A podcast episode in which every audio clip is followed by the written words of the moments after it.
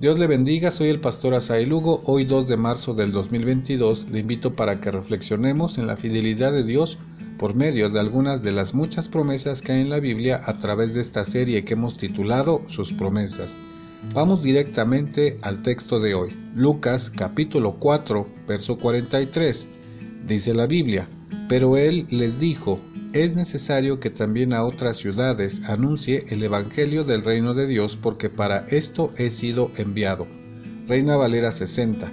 Otra versión del mismo pasaje dice, pero Jesús les dijo, Dios me ha enviado a anunciar a todos las buenas noticias de su reino.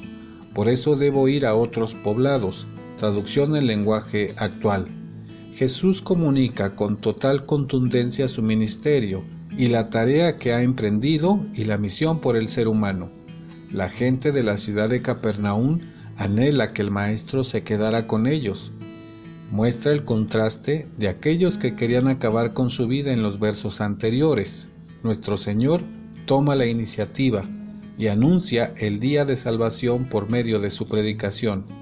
El reino se anuncia 42 veces en el Evangelio de Lucas Jesús anuncia el reino de los cielos y cumple su promesa. ¿Cuáles son las enseñanzas para nosotros en este día? Cuánta fidelidad inimaginable del Señor Jesús, imparable ante la misión que solo Él podía cumplir para entregar su propia vida. La esperanza para el ser humano que incluso no se da cuenta de la gran necesidad que hay en Él, que busca desesperadamente suplir el vacío que hay en su vida por causa del pecado el dinero, la materia, el placer, la compañía, ni aun la familia, nada en este mundo podrá quitar el daño que genera el pecado en el ser humano.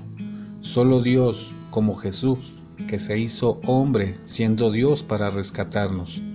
Las palabras de Jesús son la esperanza para este mundo, que aún hay oportunidad porque la fidelidad de Dios no cambia.